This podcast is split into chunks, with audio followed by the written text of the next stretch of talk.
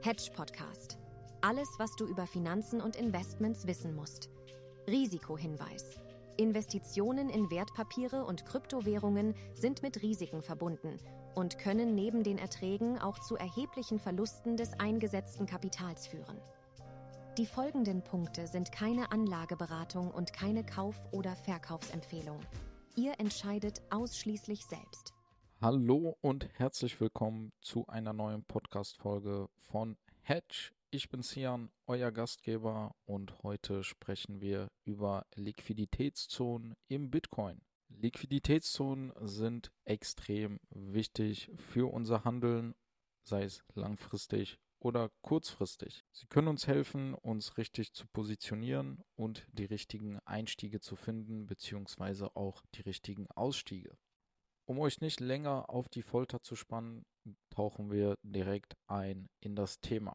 Die Idee ist folgendermaßen. Es gibt Preislevels und Zonen im Bitcoin-Chart beziehungsweise im Bitcoin-Preis besser gesagt, in der viele Menschen bereit sind, Bitcoin zu verkaufen oder zu kaufen. Und diese Menschen haben gewisse Order gesetzt an diesen Stellen. Ja, das heißt, als Beispiel, ich bin bereit, Bitcoin bei 100.000 Dollar zu verkaufen. Ich habe einen Bitcoin und will den, wie gesagt, bei 100.000 Dollar verkaufen. Das heißt, ich habe eine Order erstellt für 100.000. Wenn Bitcoin 100.000 erreicht, wird es verkauft. Und nicht nur ich habe das gemacht, sondern zahlreiche andere Menschen haben genau dasselbe gemacht.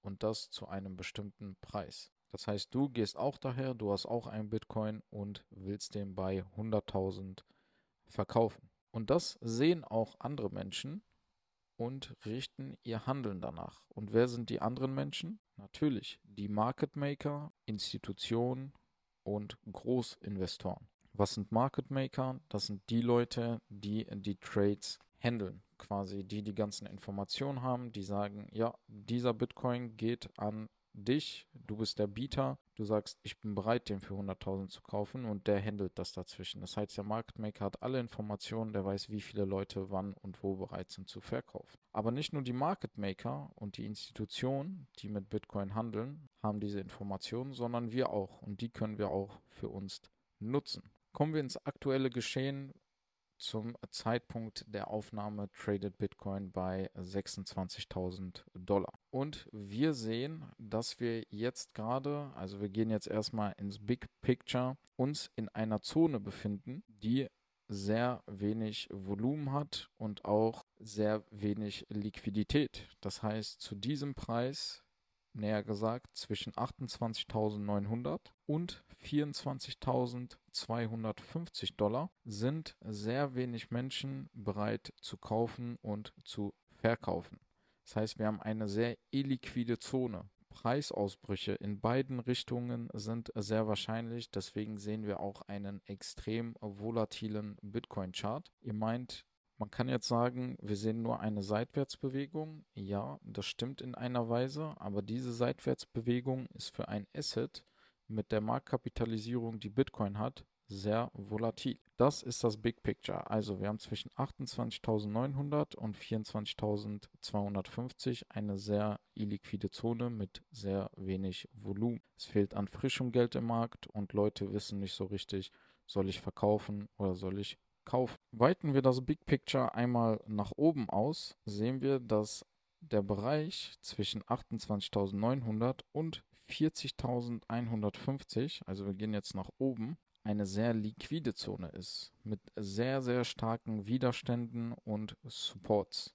Das ist so der Bereich, wo Bitcoin paar Mal zu der 31.000 gegangen ist und wieder stark abgeprallt ist, weil das ist genau ein Ort, wo viele Leute bereit sind, Bitcoin zu verkaufen und davor auch zu kaufen. Weiten wir das Big Picture noch weiter aus, sehen wir, dass zwischen 24.250 und 19.800 wir einen extremen Volumensupport haben im Bitcoin-Chart. Das ist der Ort, wo Leute Bitcoin akkumulieren, wo Leute richtig stark einkaufen, wo Leute ihre Bags füllen. Was ist jetzt der Fahrplan mit den gegebenen Informationen, die wir haben? Mein persönlicher Fahrplan ist es, bis zur Liquiditätszone zwischen 24.250 und 19.800 Dollar zu warten und in dieser Zone meine Orders aufzubauen, meine Long Orders. Langsam, langsam, Schritt für Schritt mit sehr, sehr kleinem Hebel meine Orders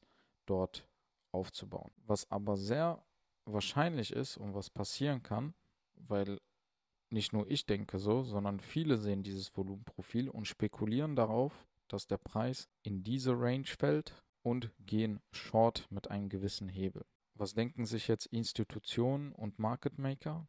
Naja, bevor wir den Preis dorthin trudeln lassen, warum liquidieren wir den nicht vorher die ganzen Shorts, zwacken deren Geld ab und dann lassen wir den Markt ein Markt sein? Weswegen ich auch für wahrscheinlich halte und jetzt noch nicht Positionen aufgebaut habe, ist, dass Bitcoin vorher noch in dem Bereich von 27.000 Dollar geht. Das ist sehr, sehr wahrscheinlich.